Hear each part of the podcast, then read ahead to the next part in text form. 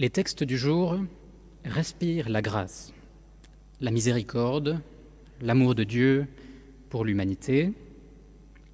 Le livre d'Ésaïe nous promet que nous serons comblés de joie.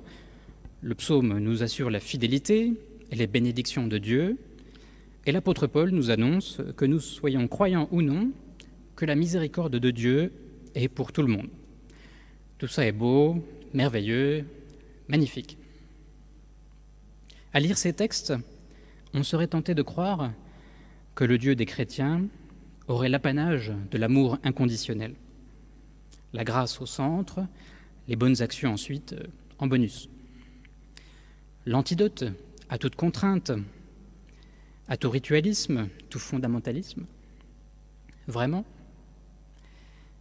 Derrière cette idée, cela veut-il dire que les autres religions, le judaïsme, l'islam, auraient un train de retard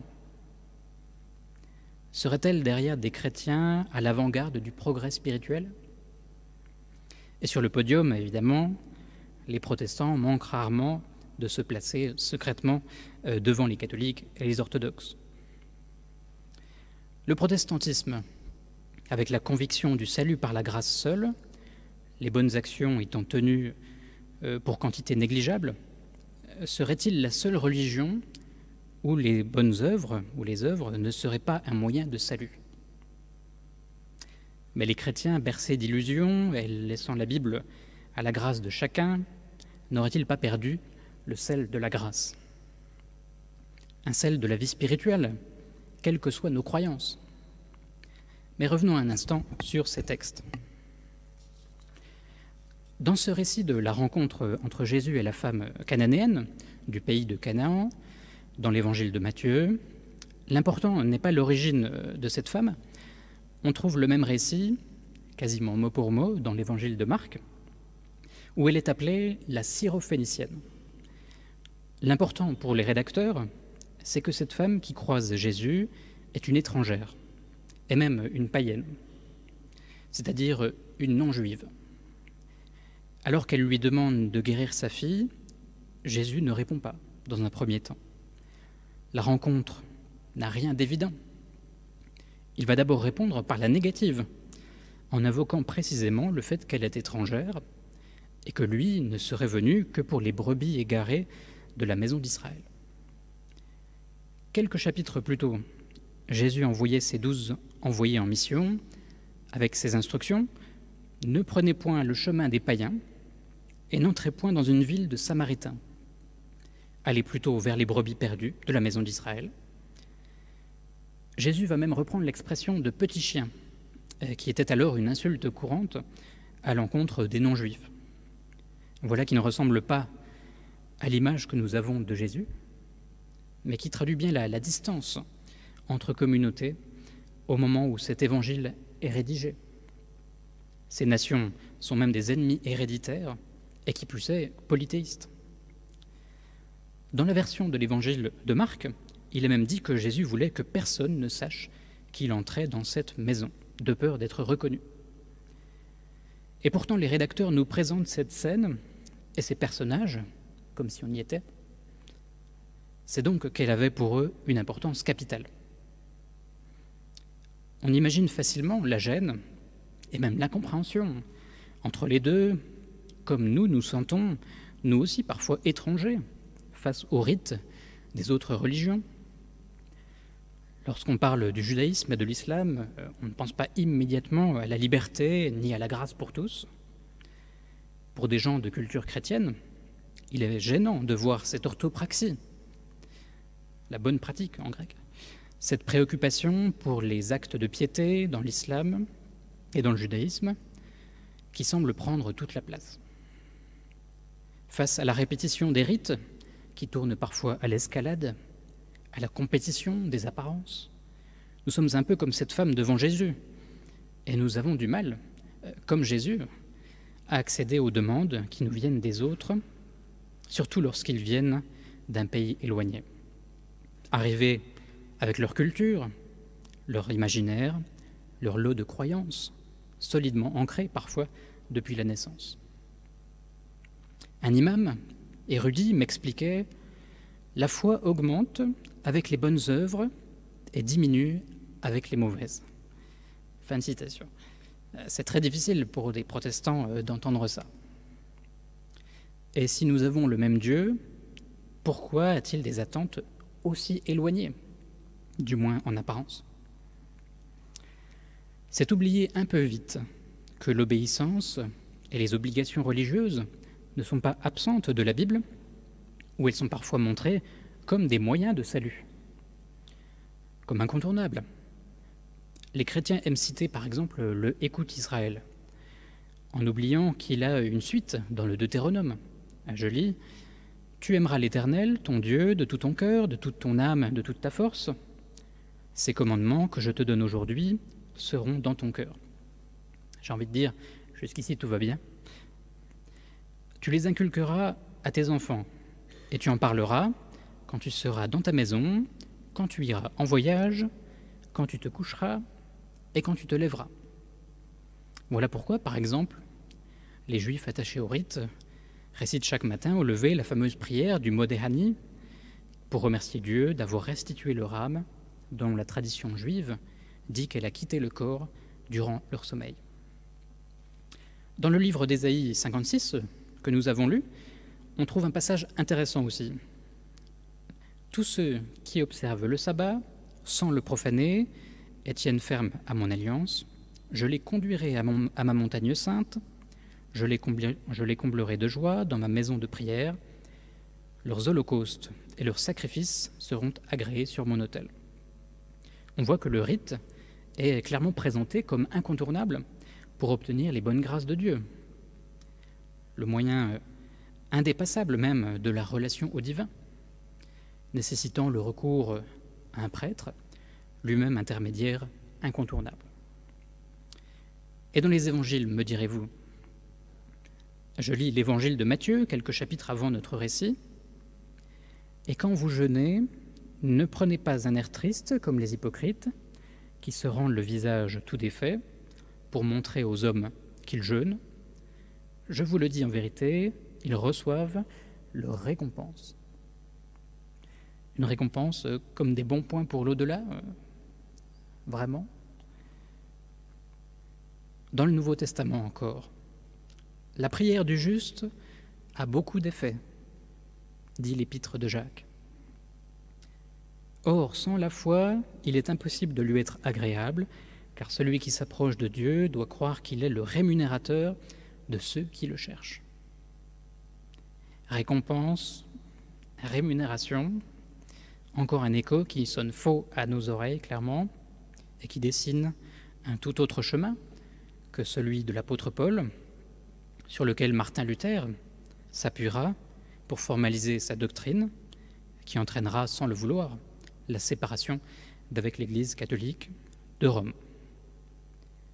Jésus lui-même ne délaisse pas les, les rites juifs, de l'aveu même des évangiles mais il respecte le sabbat et les pratiques associées à la Pâque juive, tout comme Marie a sacrifié deux tourterelles après la naissance de Jésus, comme le voulait la loi juive.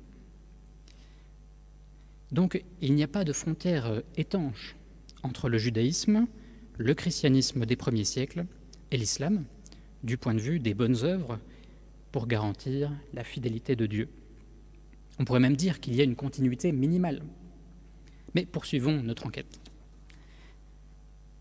Car c'est dans la même Bible que nous trouvons, à l'inverse, une critique acerbe du ritualisme. Bien sûr, dans les évangiles, on pense à Jésus.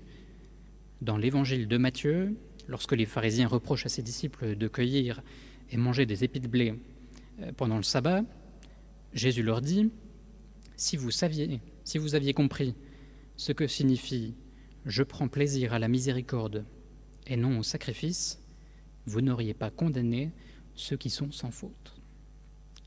C'est une citation mot pour mot du livre du prophète Osée, un des plus anciens de la Bible.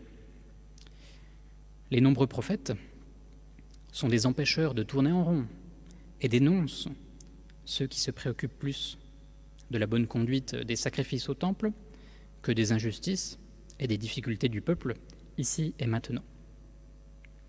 Mais ce que j'ai découvert, c'est que du côté de la tradition islamique aussi, des courants mystiques ont réinterprété depuis longtemps le sens de la pratique religieuse et des œuvres. Après tout, Mohammed n'est-il pas désigné comme un prophète? Un empêcheur de tourner en rond Dans la mystique musulmane, Dieu est une réalité infinie, absolue, et le Coran affirme que cette réalité est une, à la fois unique et englobante.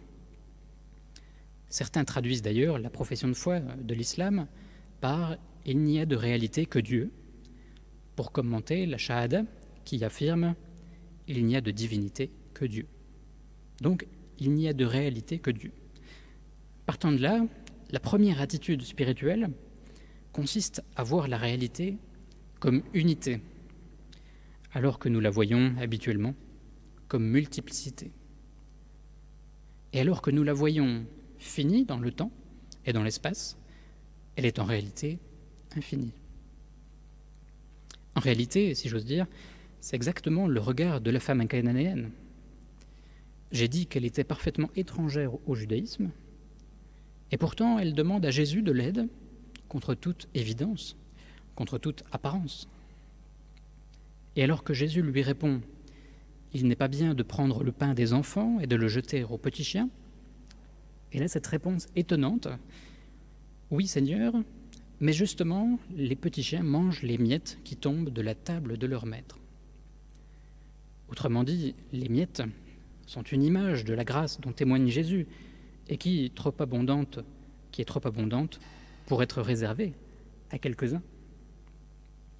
Mais en plus, on peut y voir la reconnaissance que la source de ces grâces est unique et dépasse les appartenances religieuses.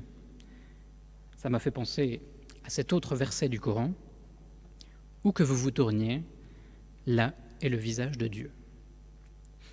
J'ai envie de dire, alors pourquoi pas en Jésus? Pour les mystiques musulmans, la répétition quotidienne de cette profession de foi méditation sur l'unité, l'infini, n'est pas d'abord une bonne action pour plaire à Dieu. Elle est d'abord un chemin initiatique, dont le but est l'unification totale de l'être humain.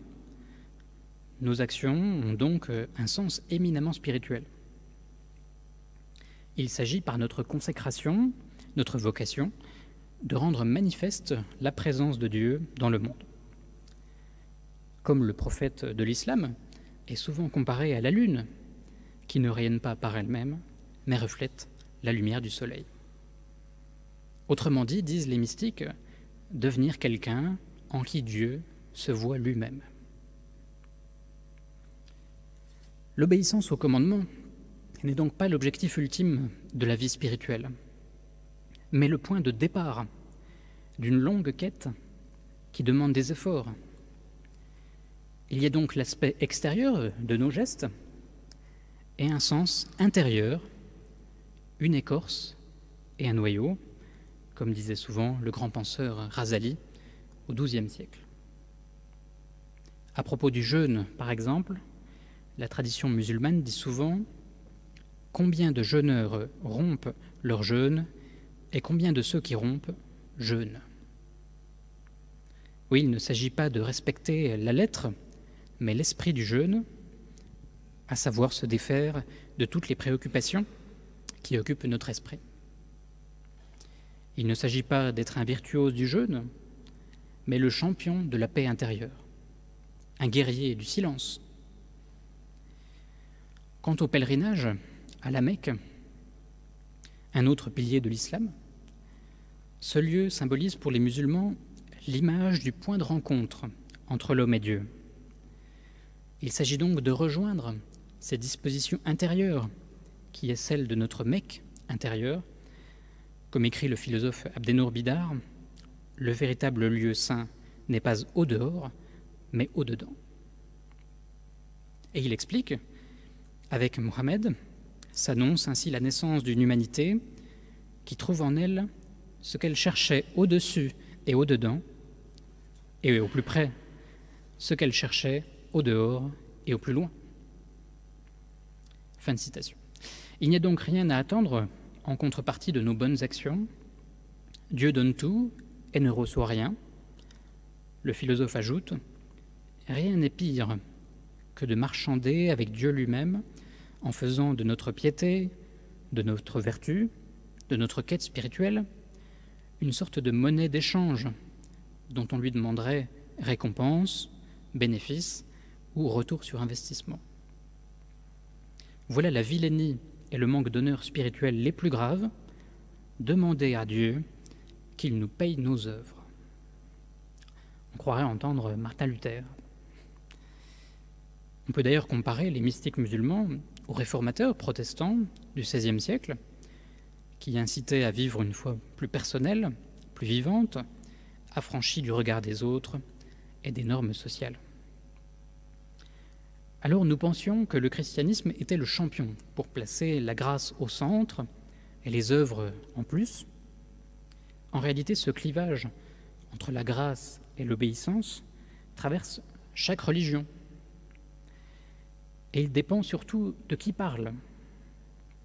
Le rédacteur du texte est-il proche des prêtres et du service du temple, auquel cas l'obéissance sera souvent première Ou bien au contraire, en marge, avec des prophètes reconnus pour leur insolente liberté de parole Le prophète Muhammad n'y déroge pas, mais il est plus original.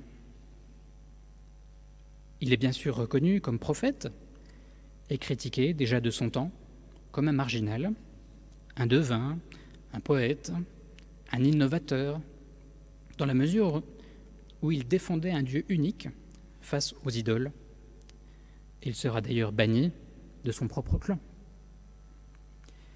Mais il occupe ensuite une position installée dans la cité de Médine comme chef légitime. Alors, les sourates rédigées à cette époque dessinent un ordre social, se font plus contraignantes, réglementent les relations avec les autres communautés, en particulier les juifs et les chrétiens présents à Médine. On pourrait même dire que cette frontière entre grâce et rétribution traverse chacun d'entre nous et il s'agit d'identifier ce dont chacun a besoin, là où il en est dans sa vie spirituelle, pour trouver un équilibre, un constant euh, déséquilibre, grâce aux rétributions, liberté ou responsabilité, bref, il y a un temps pour tout. Et qui voudrait condamner les autres comme de mauvais pratiquants devrait, euh, en toute honnêteté, exclure une part de lui-même. L'histoire de la femme cananéenne se termine par un Jésus qui accepte finalement la demande de l'étrangère, la païenne, en louant sa grande foi. Son geste annoncera l'ouverture de la communauté chrétienne aux païens quelques décennies plus tard.